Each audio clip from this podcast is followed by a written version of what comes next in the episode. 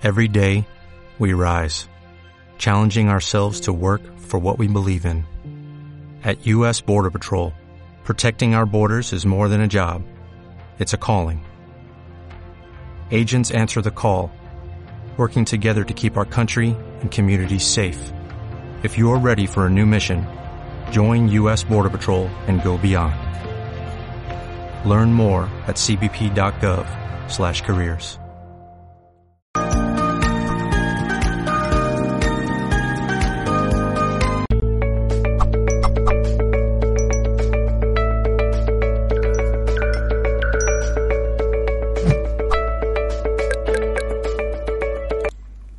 Por estar al otro lado y saludos en nombre de todo el equipo de Mindalia Televisión.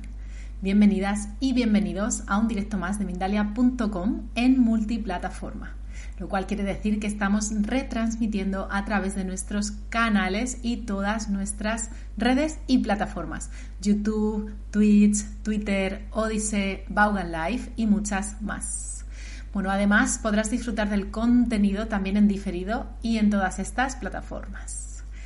Bueno, en esta ocasión tenemos con nosotros a Marcela Almirón. Ella nos trae una conferencia titulada Grafología emocional, descifra el lenguaje escondido. Bueno, muy interesante. Os cuento un poquito más sobre Marcela. Marcela Almirón es licenciada en recursos humanos y grafóloga, especializada en grafología emocional, infantil y forense. Además, es coach ontológica y cuenta con un máster en PNL. Apasionada e incansable buscadora de recursos para mejorar la calidad de vida de las personas. Bueno, ahora sí vamos a dar paso a nuestra invitada. ¿Cómo estás, Marcela? Ahí, ahí está. Muy bien, muy agradecida por, poder participar y, compartir un poquito de la grafología con, con la gran familia Mindalia. Bueno, muchísimas gracias. Pues te dejo con la conferencia y nos vemos después para las preguntas del público. Mil gracias a ti. A ti, gracias Elena. Bueno, esta conferencia tiene como objetivo difundir de qué se trata la grafología emocional y cómo puede colaborarnos en el día a día. Lo primero que quiero poner en común con, todas las personas que nos están viendo en este momento y las que nos van a ver después es un poco de qué se trata la grafología, qué es la escritura, cómo, cómo impacta sobre todo en la, vida humana, ¿no? de, qué manera eh, el observar nuestra escritura puede empezar a darnos claves, un montón de información que nos va a brindar conocer básicamente el estado en el cual nos encontramos.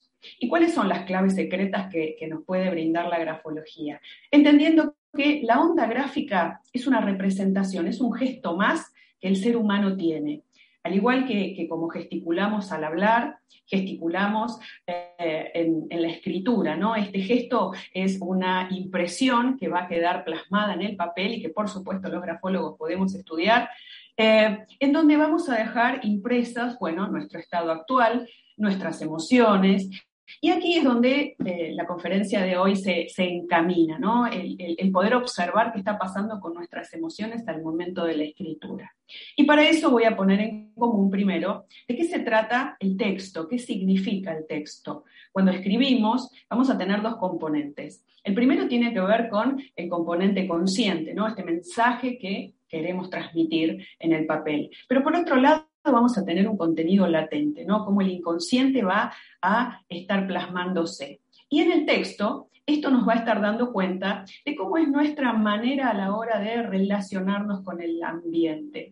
El soporte, el papel, tiene que ver fundamentalmente con el mundo. Por lo cual, si observamos los márgenes que dejamos, si observamos todo lo que tiene que ver con las distancias que vamos a, ir eh, plasmando en el papel a medida que vamos escribiendo, vamos a poder darnos cuenta eh, cómo es nuestra relación con ese medio ambiente, cómo es nuestra adaptabilidad, por ejemplo. Y esto de los márgenes Obviamente que voy a hacer referencias muy breves por una cuestión de tiempo, es un tema mucho más profundo, y sobre todo eh, aclarar que ningún signo o eh, ninguna de las eh, características que voy a estar mencionando la podemos observar de manera aislada. Siempre esa característica, ese signo va a estar inmerso dentro de una serie de condiciones que los grafólogos estudiamos para poder contextualizar a las personas.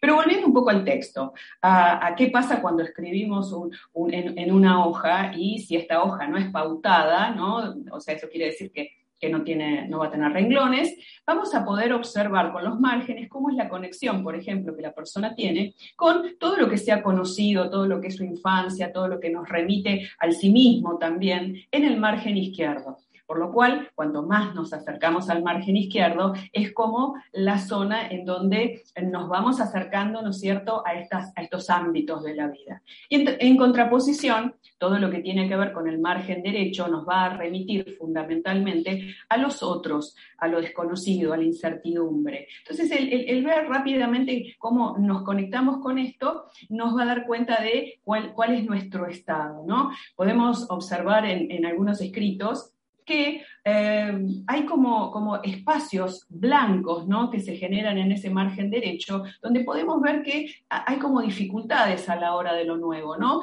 Y si tenemos una contracción hacia lo que es el margen izquierdo, esto nos puede estar hablando que la persona quizás no, no, le cuesta bastante salir de su zona de confort, eh, no realmente lo, nuevo, la incertidumbre, la conexión con los demás quizás no le sea de tanto, de tanto agrado, ¿no? En esta masa escritural que tiene que ver con el yo social, ¿no? Así lo vamos a denominar, el yo social. En contraposición con lo que es la firma, que nos va a estar hablando del yo íntimo, ¿no? Es, eh, la firma es nuestra representación más pura. Cuando nosotros firmamos una documentación, estamos aceptando, ¿no? Eh, necesitamos de nuestra firma en todos los ámbitos de la vida. Entonces, esta aceptación también tiene que ver con nosotros mismos. Es nuestro núcleo, nuestra personalidad, cómo esto se está manifestando. Y ahí en la firma, por ejemplo, podemos identificar eh, si estoy conforme conmigo, ¿no? Si, si, si, por allí hay algunas características de mi personalidad que no me terminan de agradar. O sea, estas dos contraposiciones nos hablan de el ambiente gráfico, cómo me muestro y en realidad cómo soy. Esto en, en líneas generales, ¿no? Y cuando empezamos a hablar de lo que se llama grafogénesis, tenemos que empezar a entender un poco, bueno, de qué está compuesta la escritura, cuál es la significación que tiene, porque cada letra tiene un significado. A la vez, eh, el, hecho de eh, que las palabras tengan un inicio, tengan un núcleo y tengan un fin, también van a ser objeto de observación, ¿no? Esta grafogénesis nos puede estar contando estas distancias que, les decía antes. Eh, cuando, por ejemplo, eh, hay personas que separan eh, las, las, letras dentro de una misma palabra, esto nos va a estar hablando mucho de, con esa distancia, cómo es el nivel de retracción o de conexión con el otro, ¿no? O sea, cómo es mi manera de conectarme. cuando notamos, por ejemplo, esta distancia entre las palabras, bueno, eso nos habla un poco más de las preferencias sociales que esta persona tiene a la hora de conectarse. Y cuando vemos las distancias entre las líneas, nos podemos encontrar con una vista más panorámica, ¿no? Pero también con una mirada acerca del pasado, el presente y el futuro de quien escribe. O sea, es muy revelador el observar todo lo que tiene que ver con los espacios dentro de nuestro escrito, porque eso nos va a estar hablando, como les dije antes, de la adaptabilidad, pero también de cuáles son nuestras preferencias a la hora de, los vínculos, ¿no? todo esto que les, que les estoy comentando. Y la grafología emocional que es un tema absolutamente apasionante porque nos permite observar si hay incongruencias dentro del escrito, si, si por allí eh, la persona manifiesta ¿no? dentro de esta comunicación que quiere transmitir eh, un concepto, pero en realidad este, esta emoción que está sintiendo puede ser contrapuesta. Esto puede darse por un tipo de ambivalencia psíquica, ¿no? Son dos emociones contrapuestas que están luchando en nuestro inconsciente. Como verán, la, grafología realmente puede ser de, gran ayuda, es aplicable desde el primer garabato que realizamos hasta la tercera edad, ¿no? Eh, con distintas implicancias que va a tener todo el estudio grafológico. Pero enfocándonos en la grafología emocional, es muy interesante que podamos eh, observar estas zonas de la escritura, ¿no? E, esta, a veces podemos encontrar desproporciones y cuando hablo de zonas, estoy hablando de la composición que van a tener las letras. Vamos a tener letras, como todas, eh, que están por, por, la zona media, ¿no? que la llamamos la línea de base dentro de la escritura, que sería este renglón, que puede ser real porque la hoja lo tiene, o puede ser imaginario, porque estamos escribiendo en una hoja en blanco. Entonces, en toda esa zona media donde habitan las vocales, letras como la R, la I, ¿sí? la N, la M, todo eso es la zona media. Esa zona nos está remitiendo eh, al, al mundo emocional y fundamentalmente también al mundo de los vínculos. En ese mundo emocional, cuando escribimos en nuestro aquí y ahora, eh, porque es interesante entender que si bien la escritura va a eh, determinar toda nuestra personalidad, todos los distintos aspectos, aspectos que tienen que ver con nuestro temperamento, todo lo que son nuestras conductas y sobre todo cómo el ambiente nos está impactando al momento del escrito. Eso es importante entender. Es el aquí y ahora. Entonces, toda esta zona media nos habla de ese mundo emocional. Y luego vamos a tener una zona superior denominada de crestas, que son las letras T, L, las mayúsculas, los puntos, los acentos, que nos, van a, informar acerca del mundo eh, mental de quien escribe, ¿no? El mundo, el mundo espiritual, el mundo de lo más puro que un ser humano puede llegar a tener, lo podemos encontrar en este tipo de letras y en esta zona superior. Y en contraposición vamos a tener letras como la G, la Z, la J, letras que tienen jamba o que tienen pie. Ese es el mundo instintivo, el, mundo eh, sexual, el mundo terrenal, el mundo del hacer también. Y los invito a que observen cualquiera de sus escritos y que empiecen a ver cómo son las proporciones de estas tres energías que nos cohabitan. Entonces, cuando encontramos grandes desproporciones, eh, puede ¿no? tener eh, algún tipo de connotación sobre todo si esa, si esa desproporción puede estar en, en una palabra determinada, a veces en una frase. Observar cuando escribimos y hay algún tipo de distinción dentro de lo que es el texto. Eh, encontrar, por ejemplo, palabras que se pueden ampliar en su tamaño, palabras que la persona escribió en cursiva y esa palabra la escribe en imprenta. Eh, puede subrayar, por ejemplo, hacer signos de admiración. O sea, todo aquello que sea distinto a el patrón que podemos encontrar dentro de esta escritura. Entonces, en este análisis que vemos, eh, donde hay una, hay, una ley de Jung que me, parece muy interesante, ¿por qué? Porque cuando, cuando nuestro yo consciente, ¿sí? Exacerba algo, bueno, evidentemente en el inconsciente está haciendo el efecto contrario, ¿sí? Entonces, si yo tengo una exacerbación de este mundo emocional y hay, hay un, desmedro, ¿no? De, lo que son las letras altas o las letras bajas, bueno, evidentemente las energías ahí eh, están siendo eh, canalizadas de una manera determinada.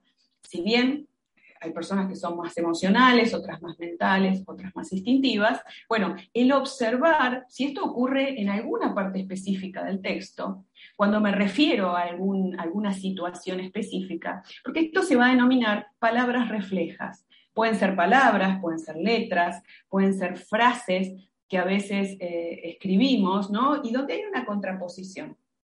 Y acá les doy un ejemplo. Eh, yo puedo escribir en el mismo momento una, nota, una escritura, algo, dejarle una nota a alguien a quien amo profundamente. Y luego le escribo a alguien que quizás no quiero tanto. Y si yo comparo esas dos escrituras, voy a ver rápidamente cómo esto va a eh, hacer la diferencia en esos textos. ¿Por qué? Porque cuando escribimos siempre hay un destinatario, siempre hay un destinatario. A veces el destinatario puedo ser yo mismo.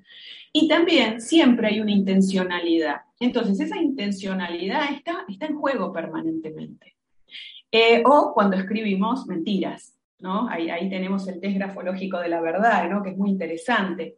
¿Por qué? Porque lo utilizamos en algunos casos, en algunas instancias, donde quizás, pongo un ejemplo, en una empresa, eh, nada, hay, hay, dudas de algún evento, algún hecho, no sé, alguna situación. Entonces es interesante pedirle a las personas que escriban al respecto. ¿sí? ¿Por qué? Porque el mentiroso siempre se separa del evento en cuestión, es algo natural, ¿no? Esto lo hacemos también con la palabra, cuando mentimos a veces no vamos a mencionar el objeto que nos inquieta, cuando escribimos pasa lo mismo, recordemos que es un gesto más. Entonces, en esta, En esta conjunción que podemos tener eh, en, estas claves del mundo emocional que, vamos a ir desarrollando a la hora de escribir, tenemos por un lado estas palabras o estas frases reflejas que nos van a estar reflejando que hay un tipo de movilidad, ¿no? hay una inquietud, hay una inhibición, pueden ser infinitas cosas y se pueden presentar de muchas maneras. Como les mencioné antes, siempre van a ser diferentes al resto del texto. Entonces, el observar cómo, por ejemplo, una, palabra se agranda ¿no? en tamaño o disminuye, o eh, podemos observar cómo las palabras inician y finalizan. Trazo inicial es el impulso, es como comienzo, es como cuando me despierto a la mañana. Y el trazo final es como finalmente yo voy a eh, dirigir esta energía al otro. Entonces, el, observar eso, todo me, va a hablar de una congruencia o no de los datos que yo estoy observando. Y por otro lado, tenemos esto de esta prueba de la verdad, ¿no? Eh, cuando escribimos acerca de algo que es mentira, nuestro cuerpo reacciona, bueno, por supuesto nuestra escritura también. Entonces ahí es donde los grafólogos podemos acceder a esta información que eh, decimos es, como si fuese un polígrafo, ¿no? La prueba de la verdad. Eh, que es utilizado en, algunos, en algunos casos, obviamente no es definitorio, pero sí es un dato que nos puede ayudar a la hora de entender el por qué la persona se manifiesta de esa manera. Eh, por otro lado, quiero eh, también invitarlos a hacer un ejercicio, a, compartirles un, breve, un muy sencillo ejercicio para que puedan evaluar eh, cómo pueden determinar su, su estado emocional. Y es escribir en una hoja de manera aleatoria ¿no? los nombres de dos personas que amamos, dos personas que nos resultan totalmente neutras, sin ningún tipo de sentido. Y por último, dos personas que realmente no queremos para nada. Pero no las escriban de dos, dos y dos, sino mezclen estos nombres y empiecen a observar cómo no pueden controlar esta, eh, realmente esta transferencia que estamos haciendo, esta manera de imprimir que tenemos nuestras emociones en el papel, de una forma incontrolada. Realmente es, imposible que que, podamos controlarlo, porque el cuerpo no miente. ¿Sí? Y los impulsos que se generan eh, en, nuestra mano al momento de hacer eh, el cerebro la transmisión para que podamos escribir esta comunicación que queremos hacer, pero que a la vez tiene este contenido inconsciente, no hay manera que lo podamos controlar.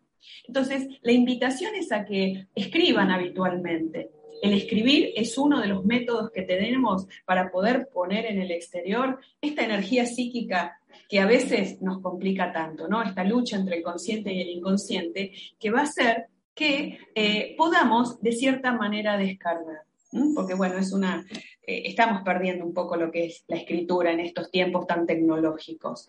Eh, por lo cual, como para anclar un poco los, contenidos que hemos estado conversando, les recuerdo, observen todas las diferencias que pueden encontrar en estas palabras claves, en estas palabras reflejas, que nos van a invitar a pensar si realmente sentimos lo que estamos escribiendo, si realmente nos es de tan agrado o desagrado lo que, lo que estamos escribiendo, y nos va a llevar un poco a la coherencia, a, poder empezar a entender si realmente eh, es lo que quiero, es lo que siento, es lo que me gusta en este momento, ¿no?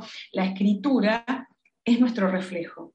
Empecé diciendo que era un gesto más ¿no? del humano. Entonces, ¿cómo está nuestro reflejo? Ese reflejo que estoy manifestando, ¿es el que quiero realmente? Eh, es, es, una de las disciplinas que, mm, nos permite acceder profundamente al ser humano y sobre todo es de gran ayuda el, hecho de poder hacer ejercicios de grafoterapia para modificar algunas, eh, algunas eh, circunstancias que por allí no, nos son de tan, de tan agrado, ¿no? de tanto agrado, hace que eh, la grafología sea una, disciplina eh, muy amigable para, poder colaborarnos en, nuestro mundo emocional.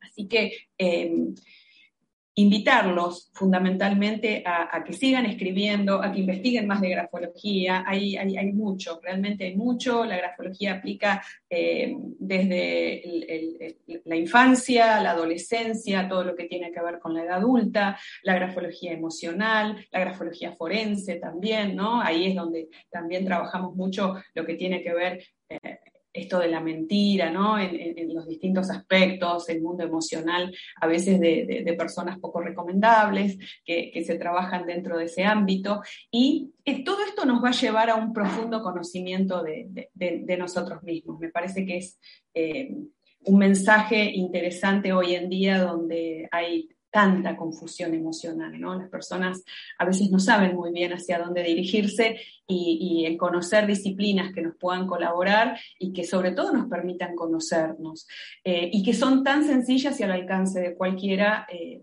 me parece muy interesante el, poder traer este mensaje para la familia de Mindalia. ¿Estoy bien del tiempo, Elena? No sé cómo, cómo estamos. Ok, puedo continuar cinco minutos, perfecto. Bueno, dentro de, esto de las palabras reflejas que les, que les estaba contando, me parece eh, también importante que puedan observar toda la zona emocional, ¿no? Hay algo que ocurre con, con letras como la A, la O, la D, son letras que em, al estar en la zona media nos están remitiendo al yo profundo, ¿no? Sobre todo una letra A, por ejemplo, y empiezan a observar si, si esas letras A realmente son redondeadas o no. Hay algo en grafología que se llaman letras cegadas, que es cuando realmente ese, esa A o esa O parece un hilo, ¿no? Está totalmente comprimida. Y esta, esta, significación de las letras cegadas nos habla de una angustia, ¿no? La persona está en una situación bastante tortuosa. Eh, el entender a veces que, realmente está con esta ambivalencia, tiene estas emociones encontradas. Eh, letras en donde podemos encontrar que hay desmembramientos, por ejemplo, una letra D en donde el óvalo va por un lado y toda eh, esta cresta o este eje que lo compone va por el otro. Entonces empezamos a darnos cuenta que realmente nos está ocurriendo, ¿no? porque no siempre somos conscientes, eh, que estamos en esta ambivalencia emocional tan potente, que tenemos una lucha de emociones. ¿De qué manera podemos clarificarnos? Bueno, invito a todos a que investiguen acerca de, los ejercicios eh, que podemos hacer de grafoterapia, ¿no? donde podemos modificar nuestra escritura en determinadas características, como para poder empezar, bueno, a, modificar. Y creo que el, yo digo, lo importante siempre es el insight, ¿no? Es darnos cuenta. La escritura es un reflejo de cómo estoy, de cómo me siento. Eh, el empezar a, analizar también, ¿no? Todo esto que les, les conté al principio de, las zonas, de, de, cómo estas zonas se están relacionando, ¿no? De qué manera yo puedo equilibrar estas energías en mi vida cotidiana y sobre todo en la firma también, ver si tienen una distinción importante en el tamaño, en la presión, ¿no? en las líneas de dirección. Todo esto me está hablando de, eh, hay, mucha diferencia entre cómo me muestro y cómo soy en realidad. El hablarle de líneas de dirección es hablarle del estado de ánimo de quien escribe. Eh, si, no tenemos una, si no tenemos una hoja pautada, una línea con una hoja con renglones, podemos ver que hay ciertas fluctuaciones. Esto puede pasar en palabras, en los renglones. Entonces, todo lo ascendente me puede estar hablando de un entusiasmo, ¿no? una, emotividad positiva, una motivación. Y cuando las líneas empiezan a descender, podemos estar hablando dentro de una palabra de una, o de, eh, de, una frase, podemos estar hablando que la persona realmente está sintiéndose abatida, decaída. Eh, es típico del estrés también, ¿no? De, este, estos cansancios que, observamos en las escrituras. La persona realmente ya no tiene recursos para enfrentar todas las, las situaciones que se le presentan en el día a día. Entonces, para redondear y anclar contenido, recordemos, la hoja es el mundo, es el espacio, es el ambiente. Y como en esta hoja me estoy moviendo, es como estoy percibiendo al ambiente. Las zonas de las escrituras nos van a hablar de la zona mental, la zona emocional, la zona instintiva. Y también todo lo que tiene que ver con las distancias nos va a estar hablando de, bueno, la adaptabilidad, las preferencias, las tendencias que tenemos, ¿no? Esta vista panorámica que podemos tener del pasado, presente y futuro, todo lo que tenía que ver con eh, modificaciones que había dentro de algunas determinadas palabras o, o frases también nos iba a remitir. O sea, esa frase o esa palabra que escribo distinto, ¿qué connotación está teniendo realmente en mí? Eh, una cosa es lo que yo quiero comunicar y otra cosa es lo que realmente comunico. Así que bueno, eh, brevemente, porque es un tema muy extenso, hasta aquí llegamos con, con la conferencia.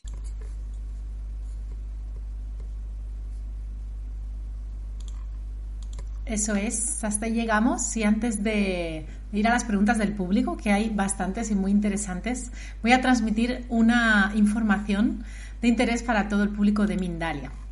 El próximo viernes 11 de febrero de 2022 se llevará a cabo en Mindalia.com el taller Nociones básicas para interpretar tu carta astral de la mano de Carla Guazzoni Rovirosa. En este taller descubrirás en qué consiste una carta astral y cuáles son los pasos básicos para interpretarla cómo hacer el conteo de elementos, fuego, agua, aire y tierra, de acuerdo a la ubicación de los planetas en tu mapa natal, qué significa cada uno, qué representa cada planeta en nuestras vidas, qué es el ascendente o incluso cómo descubrir si tienes más energía yin o yang. Para más información y reservas, entra en www.mindaliatalleres.com. Ahora sí, vamos a a leer esas preguntas. Voy con la primera. Nos la hace Caro Paz desde YouTube. Saludos, Caro. Pregunta desde México. ¿Se mide igual para quien escribe con mano izquierda? Sí, medirse se mide exactamente igual, sí. Sí, hay, hay, una gran controversia con esto de, derecha a izquierda, si se mide en espejo o no, pero en, líneas generales a lo que me referí, las palabras, las letras, las líneas, los márgenes, igual, no hay, no hay modificación. Genial, bueno, interesante. La próxima nos la hace nuestra amiga Romina desde YouTube. Pregunta, tiendo a escribir yéndome hacia arriba, incluso hasta mi firma. ¿Qué representa? Tu entusiasmo, tu motivación, Romina, ¿sí? El hecho de que escribas hacia arriba eh, nos remite a, a, esta, a estas ganas que tenés de hacer cosas, ¿no? Tenés una naturaleza, y sobre todo si está en la firma, porque, porque el texto es el aquí ahora, y obviamente tenemos días mejores y días peores, pero si es en la firma también, y eso ocurre habitualmente, eso remite a una persona de naturaleza optimista. Mm, qué interesante, me encantó eso. Yo firmo súper para arriba, como así. qué buena información, qué bonito. Gracias. Vale, Silvia nos comenta desde YouTube, Silvia Armenta, desde México. ¿Cuál es el significado de escribir tan marcado que se ve lo escrito en la siguiente hoja en blanco? Qué interesante. Bien. Bueno, Silvia, tema importante, ahí estás hablando de la presión. ¿Qué pasa con esto? Eh, dentro de lo que es la grafología tenemos distintas escuelas para poder estudiar eh, la escritura y trabajamos con ocho géneros en la escuela francesa, ¿sí? Entonces, la presión, la dirección, la inclinación, la velocidad, la forma, etcétera, etcétera. Cuando escribís y, realmente eh, está la energía que le imprimís a la hoja, eso habla de tu, de tu componente energético, ¿no? Damos vuelta a la hoja y podemos ver que hay como un relieve detrás. Entonces, sos una persona con una energía desbordante, eh, realmente muy, muy hacedora, ¿no? Esa energía puede tener múltiples condiciones, pero necesitamos ver la escritura para decirte algo más, eh, más exacto como corresponde. Pero sí, date cuenta que tenés una energía que desborda.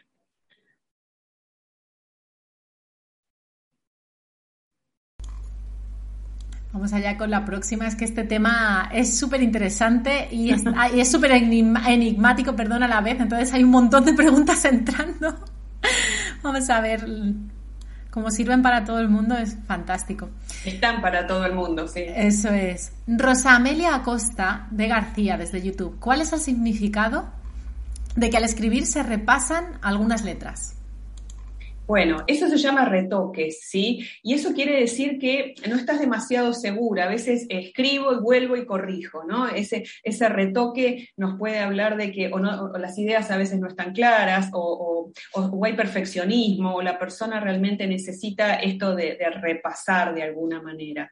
Entonces, eh, por allí esto de, en esta pregunta, pensar tus ideas están claras realmente a la hora de comunicar, ¿no? A la hora del escribir, porque eso también es, importante de, tener. Recuerden que cuando las ideas están claras, las palabras nunca faltan, ¿no? Faltan con, lo verbal y no faltan con lo escrito tampoco. Entonces, por allí, revisar a ver si, si las ideas están realmente claras.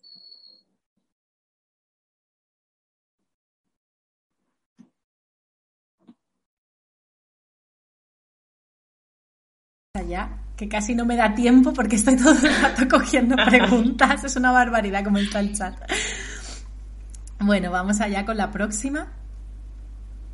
Bueno, nuestra amiga Carla Leal desde Facebook nos hace una pregunta graciosa, además, se lo toma a risa y me, me gusta mucho. Pregunta desde México. Yo a veces escribo bonito y a veces súper feo. Ja, ja, ja. ¿Qué significa esto? Bueno, ahí hay una corrección. Bonito, feo, ¿para quién? ¿No? Eso es muy subjetivo. Sí podemos hablar de elegible o ilegible, ese es otro concepto. Pero eh, lindo, feo, ¿para quién? No, no, no, no hay esta. No, hay escrituras feas, hay escrituras legibles o ilegibles. ¿Sí? Así que es, es muy subjetivo, ahí no le puedo decir mucho.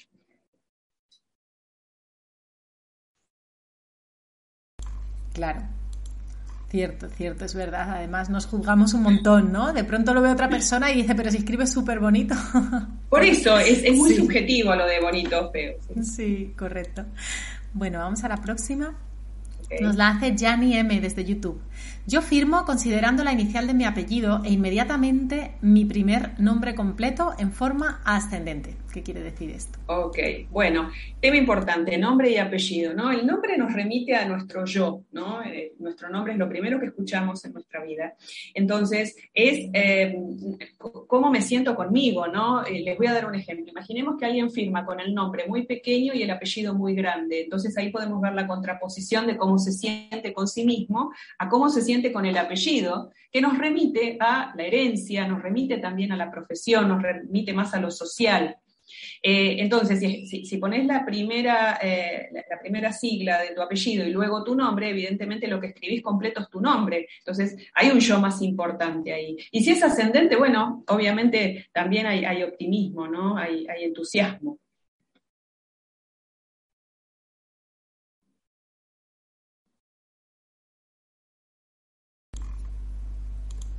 Ok, bueno, otra entusiasta, nuestra amiga.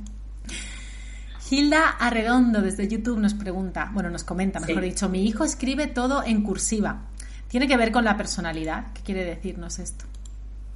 Sí, sí, o sea, eh, obviamente nuestra manera eh, única de escribir. Pensemos que no hay dos letras iguales, ¿sí? Como no hay dos personas iguales. Entonces, obviamente, esta manera que tiene de escribir es, única, es irrepetible, le pertenece, está realmente... Eh, eh, poniendo en juego cada vez que escribe en cursiva ¿no? toda, toda su personalidad, pero entendamos, la cursiva em, es una letra más suavizada, no es una letra donde le podemos poner mucha más impronta de, nuestra personalidad que la letra imprenta, que es una letra tipográfica. ¿Sí? Entonces es una letra de molde. Entonces la persona que escribe cursiva es eh, mucho más, eh, no sé, se muestra de una manera, ¿no? puede ser más sociable, se brinda más al medio. Eso es un poco así, a grandes rasgos. Es muy difícil sin ver las escrituras, ¿no? Obviamente para poder darles un, dato certero, pero sí como para que tengan una idea qué significa. Mm, muy interesante también ese, ese tema de la cursiva. Sí. Amparo La Rosa, desde YouTube, nos comenta, mi firma es realmente un dibujo rápido y fuerte. ¿Qué refleja de mí? Gracias. Tendría que verla, pero te voy a, te voy a hacer una, una, respuesta. Si la firma está hecha en un solo trazo, ¿no? O sea, no, levanta el, útil inscriptor para, para, poder hacerla en varias partes y, y, es una firma rápida, bueno, eso es un poco la manera que, tiene esta persona de manifestarse ante la vida, ¿no? Hay, va a haber como dinamismo, ¿no? Decimos que las personas que tienen eh, las firmas en un solo trazo eh, son personas muy prácticas, eh, son resolutivas, eso es un poco lo que, lo que puedo llegar, porque entendamos esto, me, hacen las preguntas y es como que yo imagino lo que quiero, lo que creo que me están preguntando, ¿no? Porque es imposible si no se ve decir algo, eh, digamos, eh, concreto, atinado. Son simplemente tips y referencias las que, y obviamente contagiarles la pasión por la grafología, que esa es la idea. Bueno, por lo menos a mí me la estás contagiando. A mí me, encanta escribir a mano y, creo que voy a verme el vídeo de nuevo en diferido y me voy a poner a analizarme porque me, encanta. O sea, como que justo me parece que, son dos cosas muy interesantes juntas, ¿no? Así que genial, la verdad. Bueno, vamos a, por otra pregunta, ya estamos llegando al final. Nuestra amiga Luz Ortega desde YouTube pregunta desde Paraguay, ¿qué hay detrás de un mismo escrito pero que es diferente el primer renglón del segundo. Y supongo que renglones diferentes, ¿no? Sí, bueno, eh, es interesante cuando eh, tenemos un texto frente a nosotros que observemos, si el texto tiene la suficiente cantidad de líneas, los primeros tres renglones y los tres últimos. ¿Por qué? En los primeros renglones tenemos lo que se llama el impulso vital, ¿no? Es, esto de el inicio, de comenzar. Y es la parte más consciente. Los últimos renglones son los más inconscientes y es donde la persona realmente ya está relajada eh, y el, inconsciente aflora sin ningún tipo de, restricción. Entonces, si el primer renglón y el segundo son distintos, eh, habría que ver qué cantidad de texto tiene ¿no? la, persona que hace la pregunta, pero empezar a ver si realmente esa diferencia tiene que ver ¿Con qué? Eh, es más grande, es más pequeño, presiona más, tiene una dirección diferente, hay alguna palabra en específico que, realmente llame la atención, como para poder ver cuál es la distinción, ¿no? Eh, voy a dar un ejemplo con esto. Imagínense que eh, nada, hemos dado una conferencia de, media hora, han escuchado mi tono de voz, ¿no? mi ritmo, mi cadencia, y de golpe empiezo a hablar finito y habla. ¿Se dan cuenta? Es como que hay un cambio, decís, ¿qué pasó con esta persona? ¿Por qué su tono de voz se modificó? Con la escritura es exactamente lo mismo. Entonces, si en el primer renglón es de una manera y en el segundo de otra, habría que ver, bueno, qué está comunicando y dónde están las diferencias, ¿sí? Para poder entender bien qué está pasando. Tenemos siempre, Elena y las personas que nos están viendo y las que nos ven, una conducta base, ¿no? Entonces, cuando analizamos la escritura, vemos este patrón. ¿Cuál es la conducta base? ¿no? ¿Cómo me comporto habitualmente? Y donde están las modificaciones son los puntos a poder analizar eh, ahí las emociones. Bueno, interesantísimo. ¿Podemos recomendar a nuestros amigos, Marcela, escribir en, hoja en blanco para que así no, por condicione? Sí, por favor. Sí pueden hacer este ejercicio que les recomendé de describir eh, seis nombres, ¿no? Dos positivos, dos neutros y dos negativos eh, en una hoja en blanco. Y, bueno, y observen ahí un poco a ver qué, qué pasa y cómo su inconsciente se manifiesta. Buenísimo, buenísimo cerrar con esa recomendación, porque es cierto que cuando es papel rayado de cuadros, ¿no? Evidentemente eso nos, nos está condicionando. Claro, claro. Bueno, Marcela, a mí me ha encantado, de verdad, esta, esta conferencia. Estoy deseando verla de nuevo y analizarme, porque soy muy de eso, además, de analizar, y me ha parecido maravillosa. Así que darte las gracias por haber venido a Mindalia a compartir esta sabiduría tan original y tan útil al mismo tiempo. Te voy a dar paso a cámara para que tú también puedas decirnos unas últimas palabras y despedirte. Bueno, eh, muchísimas gracias. ¿sí? Solo agradecer y, eh, este espacio, esta oportunidad que, Mindalia me brinda, agradecer a todas las personas que, estuvieron presentes y las que van a estar eh, posteriormente y, sobre todo, bueno, invitarlos a que investiguen acerca de la grafología, se nutran de la grafología. Es una profesión apasionante y, realmente que, puede brindar mucho beneficio y mucha ayuda a las personas. Así que, nada, Gracias, gracias, gracias a todos. Y Elena, un placer compartir contigo. Bueno, pues un placer de nuevo para mí también. Con esto nos despedimos por esta vez. Podéis compartir este contenido que seguro que a todo el mundo le parece súper original y le es de mucha utilidad.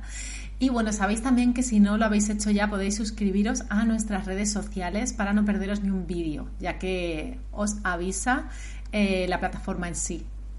Así que bueno, yo con esto ya me despido. Hasta el próximo directo y os mando un abrazo enorme.